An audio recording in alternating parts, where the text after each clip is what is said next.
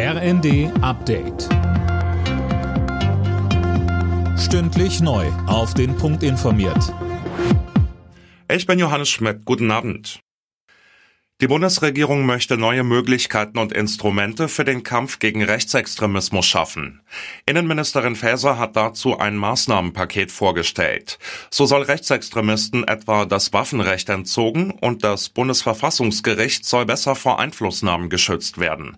Weiter sagte Faeser, es geht um einen ganzheitlichen Ansatz in der Bekämpfung von Rechtsextremisten. Ich möchte rechtsextremistische Netzwerke genauso behandeln wie Gruppierungen der organisierten Kriminalität. Diejenigen, die den Staat verhöhnen, müssen es mit einem starken Staat zu tun bekommen.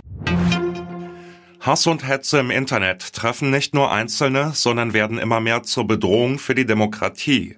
Das zeigt eine Studie, die Familienministerin Paus vorgestellt hat. Demnach gibt es im Netz mittlerweile so viele Anfeindungen wie noch nie zuvor. Betroffene würden sich mehr und mehr zurückziehen. Außenministerin Baerbock besucht morgen Israel und möchte sich dort erneut für eine Zwei-Staaten-Lösung einsetzen.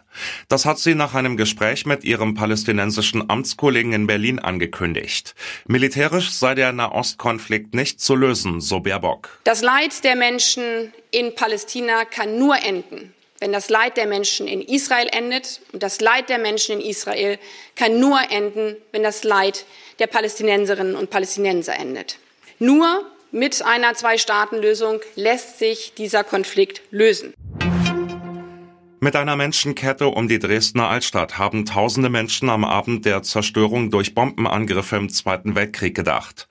Mit der jährlichen Aktion werde zugleich ein Zeichen für den Schutz der Demokratie gesetzt, so die Organisatoren.